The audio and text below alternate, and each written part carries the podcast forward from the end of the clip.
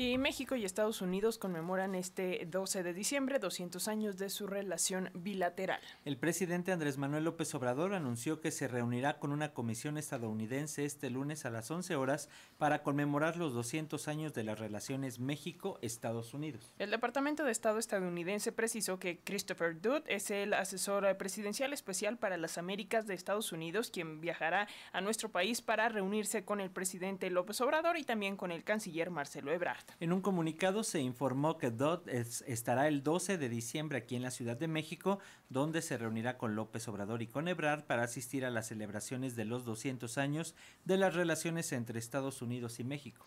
La relación entre ambos países inició en diciembre de 1822, cuando Washington fue uno de los primeros en reconocer a México independiente con el enviado diplomático Joel Poinsett.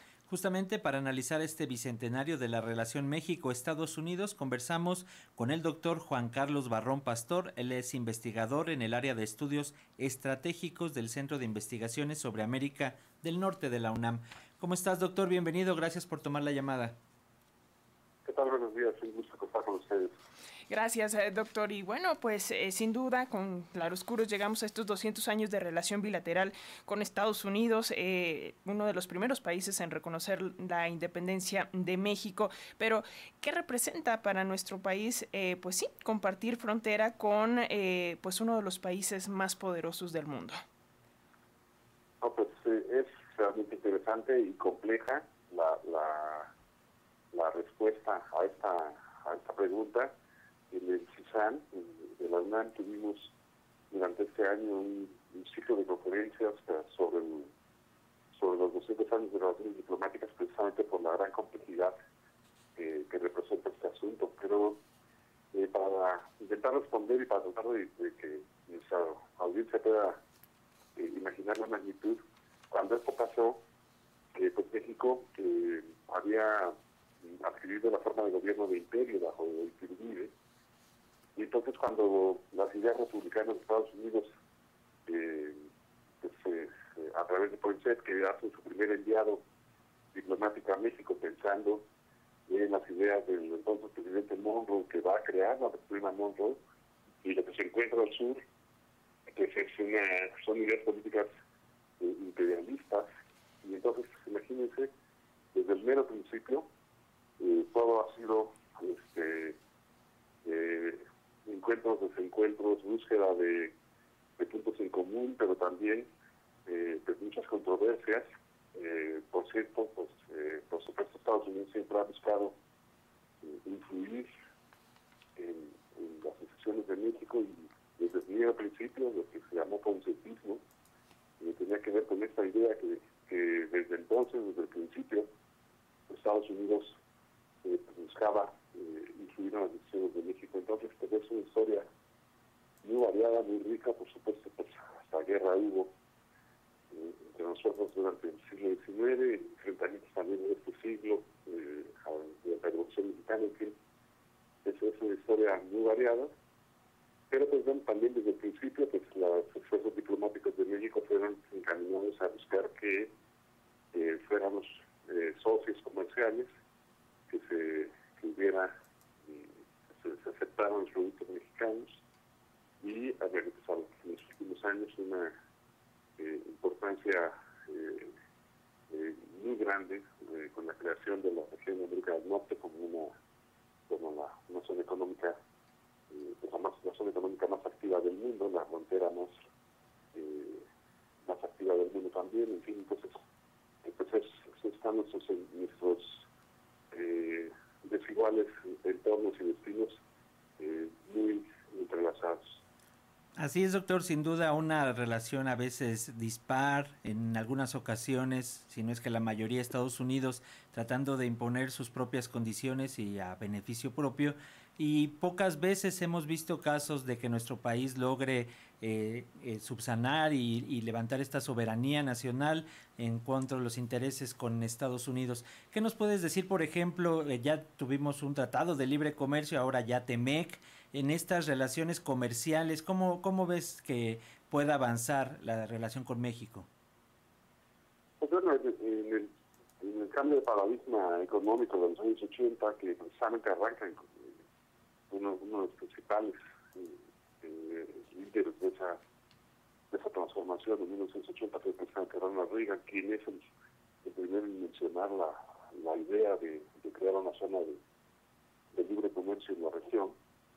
Eh, pues se, se concretan en 94 con, con la idea de libre comercio entre los de Gortari y, y pues eh, efectivamente el Tratado de Libre Comercio es una eh, pues es, un, es un, una herramienta comercial que trajo consigo pues un gran crecimiento para México pues, pero también trajo consigo mucha violencia y mucha desigualdad provocó eh, pues, eh, migraciones eh, pues, de los tamaños que hemos visto y, además de diferentes oleadas dependiendo del momento de las crisis que se han vivido desde el 94 para acá. Entonces, cambiado el, perfil eh, de los mexicanos que, van a Estados Unidos, ya no es lo mismo que, que en 1994 ha habido en diferentes momentos en términos sociales, pero también económicamente pues ha traído eh, pues eh, aparejamiento.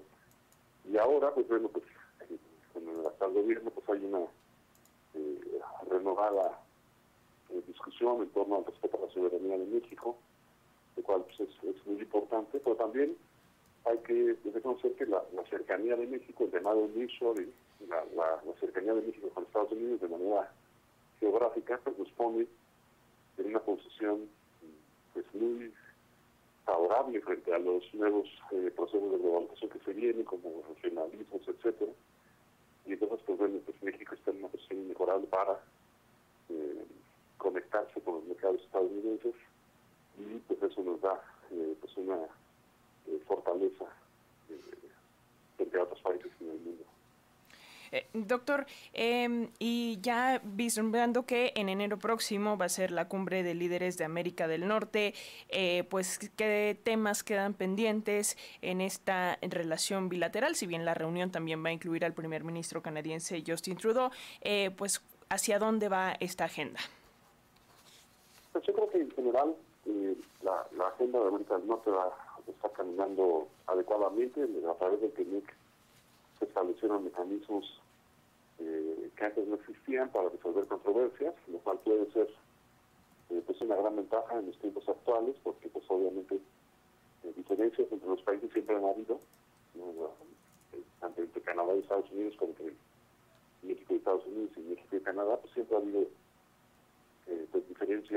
búsquedas de, de proteger ciertos sectores, proteger a ciertos sectores, en fin, eso, es algo importante de, pues, para los tres países pues, avanzar en sus propias agendas, pero a la vez pues, mantenerse eh, unidos para poder eh, seguir eh, incrementando su interdependencia. Entonces yo creo que en este momento pues, es, un buen, es un buen momento, la agenda va bien, hay controversias como las ha habido siempre, pero no, no se ven como sustanciales. Estuvimos, siempre que estuvimos más en una situación más de mayor incertidumbre cuando Trump pensaba por pelear el tratado. En cambio ahora, pues yo creo que el ánimo es de construir acuerdos, de las diferencias, pero construir esos acuerdos y que se cuentan con los herramientas legales, como son las, eh, las soluciones de controversias,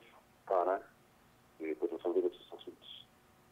Muy bien, doctor, pues vamos a permanecer pendientes de qué es lo que ocurre. Vamos a ver qué, se dice en la reunión de hoy del mediodía allá en Palacio Nacional con estos enviados de Estados Unidos y a continuar con las relaciones, aunque a veces como ocurre sea un vecino incómodo, molesto, pero bueno, es lo que nos toca, doctor. Muchísimas. Gracias. Un abrazo. Hasta pronto al doctor Juan Carlos Barrón Pastor. Él es investigador en el área de estudios estratégicos del Centro de Investigaciones sobre América del Norte de la UNAM.